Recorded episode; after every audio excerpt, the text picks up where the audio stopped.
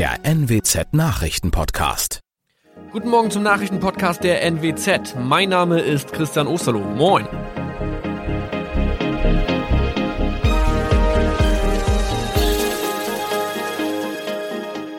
Und das sind unsere regionalen Nachrichten am Morgen. Die Grünen wollen Moorstraße in Oldenburg umbenennen. Viereinhalb Jahre Gefängnis für Falschgoldhandel. Und Landkreis Kloppenburg meldet ersten Omikron-Fall. Der Name Moorstraße könnte laut den Oldenburger Grünen rassistisch aufgefasst werden. Deshalb fordern diese eine Umbenennung. Die Straße wurde allerdings nach Hermann Moor benannt, einem der ersten Siedler in der Gegend. Um Missverständnisse auszuschließen, beantragen die Grünen eine Änderung in Hermann Moor Straße. Dann müssten alle Anwohner ihre neue Adresse in ihren Pässen angleichen. Außerdem müssten Polizei, Feuerwehr, Rettungsdienste und Anbieter von Navigationssystemen informiert werden. Die Stadtverwaltung schlug vor, ein Zusatzschild mit Informationen zur Person Hermann Mohr anzubringen. So könne man alle Irritationen beseitigen. Tobias G. musste wegen dem Verkauf von Falschgold am Mittwoch vor das Landgericht Oldenburg. Nachdem der Schortenser bereits im Mai zu einer Freiheitsstrafe von mehr als drei Jahren in Jever verurteilt wurde, betrieb er seinen Handel auf eBay Kleinanzeigen weiter. Das wog bei der Verhandlung schwer auf. Der 27-Jährige schrieb in die Inseratsüberschrift das Wort plated, was so viel bedeutet wie überzogene und nur vergoldete Ware. Da im weiteren Anzeigentext aber die Rede von einem Reinheitsgrad war und die abgebildeten Goldbarren eine Seriennummer trugen, handelt es sich hierbei um eine Täuschung. Tobias G. wurde zu viereinhalb Jahren Haft verurteilt. Ein weiterer Fall der neuen Omikron-Variante ist am Mittwoch im Nordwesten bekannt geworden. Der Kreis Kloppenburg bestätigt, dass eine Frau bei ihrer Rückreise aus Südafrika am Hamburger Flughafen positiv getestet wurde. Sie befindet sich weiterhin in Hamburg in Quarantäne. Da die Frau im Landkreis Kloppenburg lebt, sei auch das Gesundheitsamt Kloppenburg für diesen Fall zuständig. Zuvor gab es bereits bestätigte Omikron-Fälle in der Wesermarsch und im Kreis Leer. Das waren unsere Nachrichten aus der Region. Weitere aktuelle News aus dem Nordwesten finden Sie wie immer auf NWZ Online. Und Aktuelles aus Deutschland und der Welt hören Sie jetzt von unseren Kollegen aus Berlin. Vielen Dank und schönen guten Morgen. Ich bin Maja Däne und das sind heute unsere Themen aus Deutschland und der Welt. Vorsichtige Hoffnung. US-Präsident Biden will Impfstoffe für alle erwachsenen Amerikaner bis Mai freigeben. Lieferverzögerungen. Der neue Impfstoff von Johnson Johnson kommt frühestens Mitte April. Und Maskenaffäre. CDU-Abgeordnete sollen Ehrenerklärung unterschreiben. Wir starten heute mal nicht mit den neuesten Corona-Nachrichten hier bei uns in Deutschland, sondern wir schauen in die USA. Dort hat Präsident Joe Biden mit einer Fernsehansprache an den Beginn der Corona-Krise vor einem Jahr erinnert und alle Amerikaner eindringlich aufgefordert, sich impfen zu lassen. Er hat aber auch Hoffnung auf ein baldiges Ende der Corona-Pandemie gemacht. Bis spätestens 1. Mai sollen nämlich Impfstoffe für alle Erwachsenen freigegeben sein. Unsere Korrespondentin in den USA, Tina Eck, hat sich Bidens Rede angehört. Tina, das Impfen scheint bei euch ja jetzt im Rekordtempo zu laufen. Impfstoffe für alle Anfang Mai. Kann das denn tatsächlich klappen? Ja, Biden hat sehr klare und detaillierte Pläne vorgestellt. Er will die Impfungen massiv beschleunigen auf zwei Millionen am Tag überall im Land. In Apotheken, in Arztpraxen, Stadien, mobilen Kliniken, Gemeinde- und Impfzentren. Das Militär soll mithelfen, die Katastrophenbehörde FIMA, pensionierte Ärzte und Krankenschwestern. Und äh, die Information soll besser laufen, sodass auch wirklich jeder seine Impfung in der Nähe finden kann. Dieses Land wird bald geimpft sein sagte Biden, und zum normalen Leben zurückkehren. Vielleicht sind am 4. Juli, dem Independence Day, schon wieder kleine Grillfeste möglich. Das hat er zumindest in Aussicht gestellt. Das klingt fantastisch, aber die Pandemie ist damit ja wahrscheinlich noch nicht unter Kontrolle gebracht. Oder können die Amerikaner jetzt in absehbarer Zeit tatsächlich alle zurückkehren zum normalen Leben? Ja, genau davor hat Biden eindringlich gewarnt. We've made so much progress. This is not the time to let up.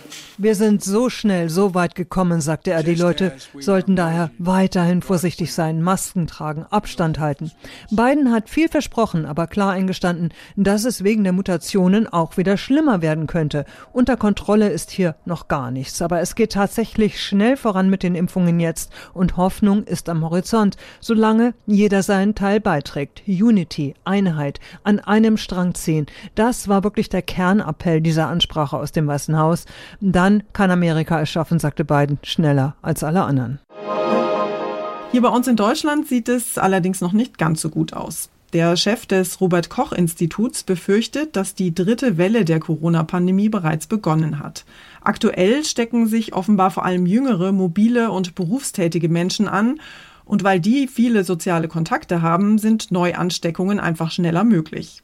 Mein Kollege Benedikt Meise aus der Nachrichtenredaktion hat sich die neuesten Zahlen und Fakten mal näher angeschaut. Benedikt, müssen wir jetzt tatsächlich damit rechnen, dass die Zahlen wieder explodieren? Naja, auszuschließen ist das nicht, denn wir haben auf der einen Seite die jüngere Generation, so Anfang bis Mitte 20, die sich im Vergleich zur zweiten Welle aktuell neunmal so oft, also gemessen pro 100.000 Einwohner, binnen einer Woche ansteckt. Zwar steigt der Inzidenzwert in allen Altersgruppen unter 55 Jahren, aber bei den Jüngeren ist der Wert deutlich höher. Und dann haben wir auf der anderen Seite die Mutationen. Laut RKI macht die Variante B117, also die aus Großbritannien, hier inzwischen einen Anteil von 55 Prozent aus. Das klingt nicht gut, aber ab Mitte April sollen ja jetzt die Impfungen ausgeweitet werden und auch Hausärzte beim Impfen mit an Bord sein. Ist das zu schaffen? Wie sehen die Ärzte das denn? Ja, doch eher skeptisch. Der Vorstandsvorsitzende der Kassenärztlichen Bundesvereinigung, Andreas Gassen, meinte dazu im ZDF. Der Impfstoff geht jetzt prioritär weiter in die Impfzentren sodass ich die Haus- und Fachärzte im April eher nicht in dem, im Impfgeschehen sehe, weil sie schlicht und ergreifend nicht genug Impfstoff bekommen werden, sodass ähm, wir auf diese Ressourcen wohl dann erst im Mai zurückgreifen können und es bei dem bisherigen Impftempo bleiben dürfte. Also der Plan der Politik ist in der Theorie mal wieder gut, ob er den Praxistest besteht, das bleibt jetzt abzuwarten. Immerhin kommt in den nächsten Wochen ja ein weiterer Impfstoff zu uns. Die EU-Arzneimittelbehörde EMA hat gestern das Präparat von US-Hersteller Johnson Johnson zugelassen und der klare Vorteil dieses neuen Impfstoffs ist, dass eine einzige Impfdosis ausreicht. Allerdings rechnet Gesundheitsminister Spahn nicht sofort mit den Lieferungen. Frühestens Mitte oder Ende April könnte es nach Angaben von Johnson Johnson soweit sein. Spahn ärgert sich über die Verzögerungen. Die EU-Kommission soll jetzt klären, wieso andere Länder schneller beliefert werden und ob die EU nicht doch schon früher die bestellten Dosen erhalten könne. Die EU hat 200 Millionen Dosen des Johnson Johnson Impfstoffs geordert. Deutschland soll davon knapp 37 Millionen Dosen bekommen. Das Mittel wird in den USA abgefüllt und dort herrscht praktisch ein Exportstopp für Corona-Impfstoffe. Der Minister will jetzt mit den USA sprechen und parallel dafür sorgen, dass in Zukunft mehr Impfstoff in Deutschland und Europa produziert produziert wird. Aus Berlin, Uli Reitinger.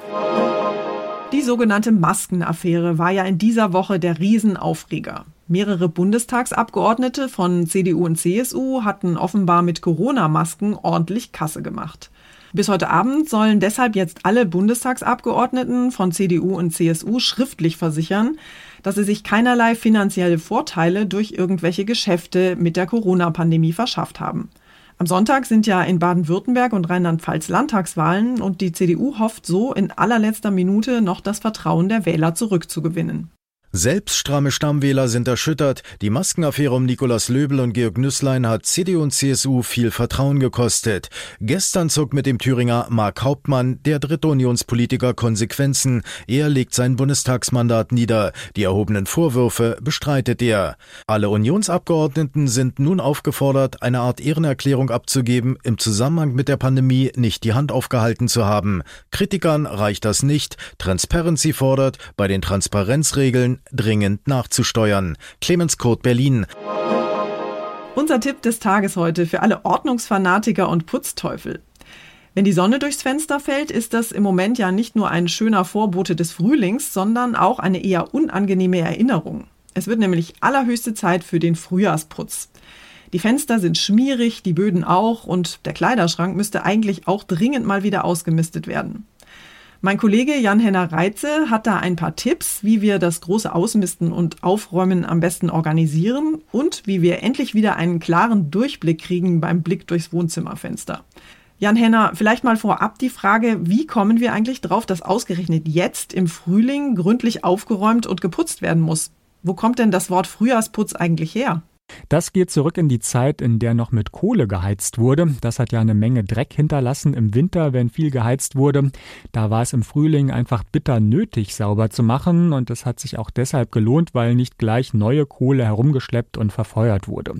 Naja, und heute kann man ja auch noch sagen, wer jetzt, wo es draußen noch nicht so schön ist, ordentlich putzt, der hat im Sommer mehr Zeit in der Sonne zu sitzen. Stimmt, und vielleicht jetzt schon zumindest mal durch saubere Fenster nach draußen zu gucken. Der Fensterputz gehört zu einem richtigen Frühjahrsputz ja unbedingt dazu. Wie kriegt man aber die Fenster so richtig sauber? Streifenfrei, das ist ja das große Ziel beim Fensterputzen und da kann es kontraproduktiv sein, Glasreiniger zu verwenden, wegen des enthaltenen Alkohols.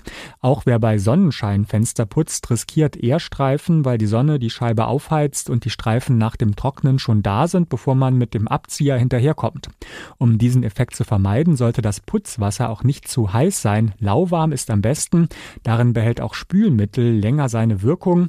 Das zu verwenden ist im Vergleich zu Reinigungsmitteln Dachschindeln, die speziell für Fenster verkauft werden, insgesamt völlig ausreichend, billiger und auch umweltfreundlicher.